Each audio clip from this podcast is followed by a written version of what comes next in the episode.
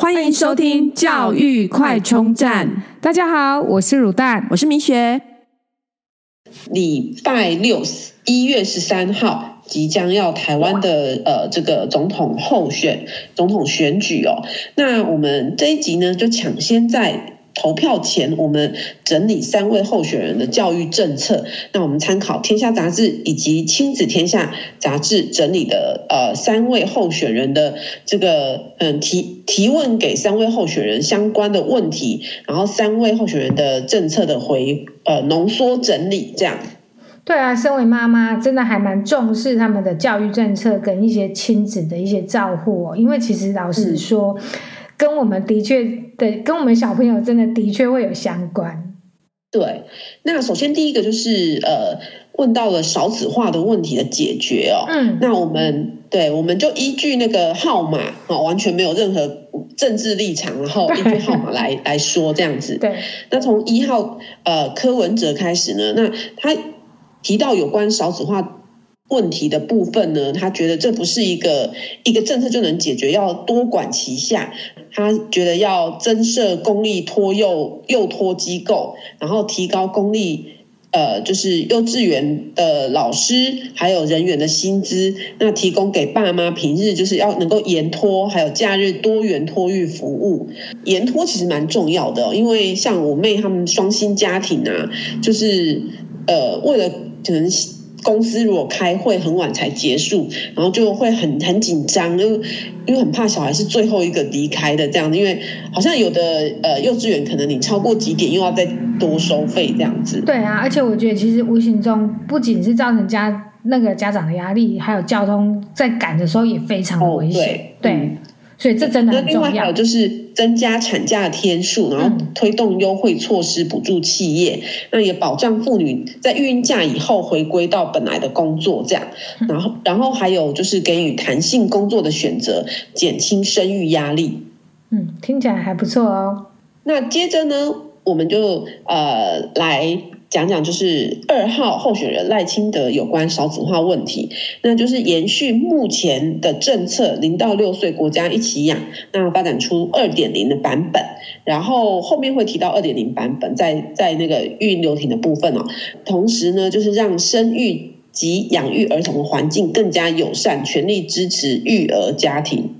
嗯，然后把政策继续继续延延延续下去，就是目前的政策延续这样。对，三号候选人侯友谊提到，就也是一样，是零到六岁国家养，那就是幼儿园免费啊，育婴津贴每月一万呢、啊，五岁补助每月两万，然后抚养十二岁以下子女扣除额提高五十趴，那育婴留职津贴。要调到投保薪资的全薪，然后另外还有个零六到十二岁国家雇，客服时间到晚上七点。嗯，蛮多的利多哦。对，但但我觉得像台北有些办公室可能 八点才下班，不过这样小孩子也在学校待太久了，太太久了，可怜。对对对，所以只能想说折中折中，至少。比没比要六点接又多延了一个小时了，对对对。那第二个问题就是育婴留停的制度，男女都可以申请，但是呢，呃，请孕假的还是将近八成是女性，那所以也造成三十岁以后的女性的劳动参与率下降。这个部分有问到这三位候选人要如何改善？那以柯文哲来说呢，就是呃，要要保障妇女。就是孕假以后要回归原职，那而且呢，就是有多一点的选择，就是弹性工作时间，然后再来就是要让新生的父母有弹性的工时或者是远距工作，然后再来就是呃，透过友善生养计划，鼓励各县市协调在地企业要推出性别平等的措施，让新生的父母都能够兼顾工作跟育婴。这真的是一个很大的难题，对不对？对，但是我觉得性别平等这件事情，说真的，台湾的社会制度，呃，应该说社会的风气，毕竟还是呃女生请育婴假比较多啦。对啊，就是女主 内，男主外，女主内。对啊，所以基本上这真的是一个不容易啦。我觉得这个问题真的是很大，也也除非就是对啊，其实通常也是，当然你说男女平等，那可能。也许就是如果女生的薪水比较高的时候，可能就有可能是由男生请孕假。对啊，就是现实考量嘛，谁赚的多，谁去赚钱，然后谁来负责就是家家庭工作，好像都会这样子去思考。对啊，对。那针对这个问题呢，呃，在赖清德的部分的政见一一样，就是、嗯、呃延续零到六岁。国家一起养二点零，全力支持育儿家庭，让年轻父母都能够留在职场，顺利衔接工作跟育儿。那有五大对策，第一个就是扩大公共化及准公共托育量能，提高就是呃外送的托育率。那另外呢，零到两岁的幼托费用增加补助。那再来就是托育时间完整化，而且公共幼儿园。寒暑假也要提供服务，因为目前公立的、私立的幼儿园寒暑假本来就有提供服务，但是公立的幼儿园并没有寒暑假的服务哦。然后，而且延长平日托育服务时间，增设定点临托场所，让家长有完整托育服务可用。然后，保障人员的薪资及权益，强化托育品质，完善育儿支持措施。比方说，要提供那个育儿指导员的亲善访视服务哦。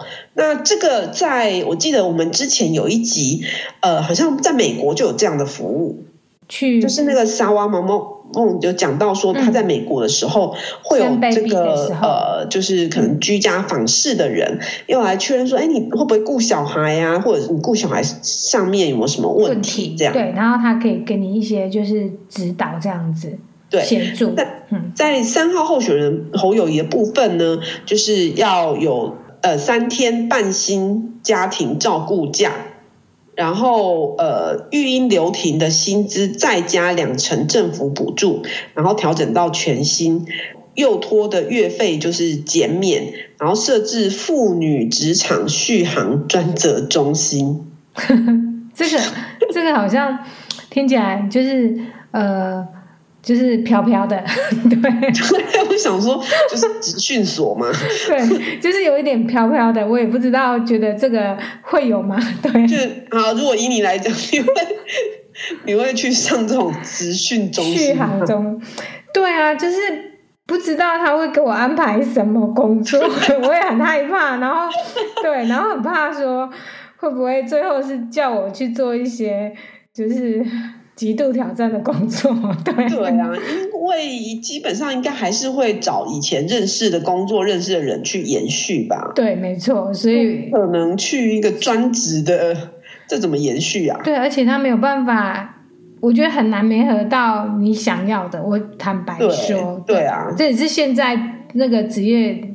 那个是那种就是没合的时候最大的问题，对，嗯嗯对。那再来就是有关一零八课纲的问题哦，有关呃就是三位候选人的政策。那一号柯文哲部分呢，提到就是学习历程要化繁为简，那上传时间呢改成两年，然后第三年才能专心准备学测还有分科测验的部分。那呃分科测验的部分呢，要纳入国文、英文，才能真正的减轻学生压。压力，因为呢，如果分科之前没有考国文英文的话，其实就变成学测的国文英文就会定生死了。这样哦，他有跟上哦。哎，对，他是真的。敢讲学测跟那个分科测验，对啊，他真的有跟上哎，因为我觉得我们之前都有在聊这个，嗯，不错，可能有听我们节目，没有，应该是他的小孩可能年纪就是有经历过这样子，对，所以他那再来就是赖清德的部分，就是一零八课纲呢产生，呃，他觉得一零八课纲非常好，已经产生了正面的效应哦，嗯，那就是要协助教师减轻负担，提供资源，然后支持学习社群。呃，基本上就是延续一零八课纲嘛。那以侯友谊来讲呢，啊，就很极端的全面检讨一零八课纲，然后还要召开全国教育会议商讨相关争议。哦，这是我最怕的，因为我觉得万一整个又改了，那真的小孩很可怜，欸。我们会疯掉，我觉得小孩家长都会疯掉，因为我们已经好不容易适应了。然后也好不容易慢慢的摸索出自己就是的方向，这样子。对，我们我们没有任何立场啊，只是说我们就我们自己的教育政策呢，对，应该要有延续，然后不是想改就突然大改，嗯，不或者是为反对而反对，这样就是很可怕，对家长跟小孩都是压力。还有老师，其实我觉得老师也是 这其中的受害者。对，没错，没错。好，那呃，给下一代的教育环境跟国际布局的部分呢，有号有关一号候选人柯文哲的部分呢，就是他。他的政见呢，就是研发资源要挹注在高等教育，然后而且要提升到 GDP 的一趴。呃，另外呢，要重视人才的培训及留用，然后以 AI 这种科技呢导入教育现场，用新形态的教育来翻转教育思维。那以二号赖清德这边的教育政策呢，当然就是第一个就是现在已经在做，就是高中职免学费的部分。那再来就是高中职均优及社区化，就是。是均优的意思是就没有明星学校哦，校校都一样，大家都都是很就是就进入校校等值，对，我们之前讲的那个校校等值。嗯，然后再来就是推动双语教育，嗯，这个也是蛮多，就是好像三位那个候选人都有在讲，对，对对。那侯友宜侯友谊三号候选人侯友宜的部分，就针对这个部分就没有特别提到这样。嗯、呃，另外就是有天下及天下亲子杂志问到的，要怎么协助教师，呃，就是装备这种数位的能力。还有偏乡代理教师的问题。那以一号候选人柯文哲提到，就是说，其实台北已经在做了，那也建置了全国第一所虚实整合的数位实验高中。那这样子可以打破时空跟呃地区性的限制，那也可以用这个范例来拓展到全台。另外呢，就是他认为教育就是弱势族群翻转的机会，所以要建立公平竞争的环境，然后就是协助教师来运用 AI 这些工具来教学，那让老师把时间空出来去注意关注到孩子的品格，还有这些心理辅导的工作，这样子。嗯，就是善用 AI 的工具。对，那其实二号候选人呢，就是基本上赖清德这边呢，就是也是延续之前的政策，就是班班有网络，生生有平板。嗯，然后有提到说，过去在一百一十一年到一百一十四年已经投入了四百亿来均衡城乡发展。那另外呢，也是一样提到 AI 要导入现场的教学，然后透过 AI 来诊断分析这些学习行为，制定个人化教学。然后，哎，这个我觉得这个还不错，就是等于是克制化的。那但就就是老师可能如果一般几个人啊，一般如果说三十五到四十，对，三十个人、四十个人的话，嗯、呃，要怎么克制化教学，可能就是也是一个问题这样子啊。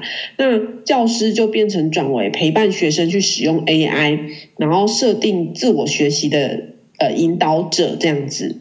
等于帮助孩子自学这样，虽然这个就是比较遥远，但是至少有这个方向，有这个有这个期望啊，就是有这个希望可以就是往这个目标努力。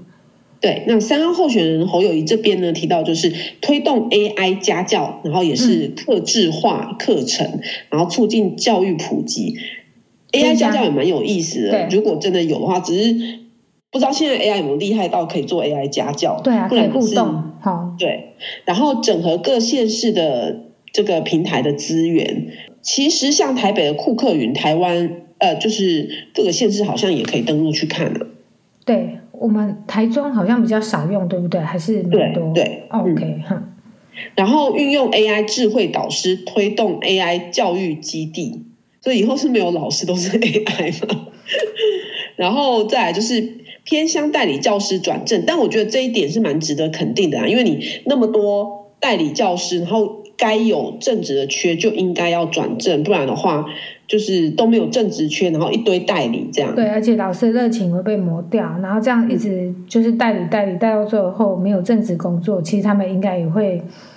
会没有热情，就会不想投入那么多吧？对啊，而且其实大家每年代理老师都在想要转正，然后就是一直在找学要考试，嗯嗯，所以他们在教学上面就会有一点点，我觉得真的还是会有一点点就是扣分呐、啊，就是对学生，对，对啊，所以这个还不错哦。嗯，好，那今天就是聊到三位候选人，就是以天下跟天下亲子杂志的整理的这这些呃，就是我们。替大家整理的这一些教育政策的呃三位候选人的观点哦，然后各有利弊，然后也提供给各位参考。那今天节目就到这边，好，拜拜，拜拜。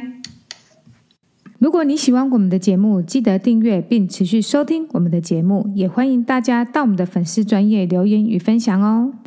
教育快充站，下次再见喽，拜拜。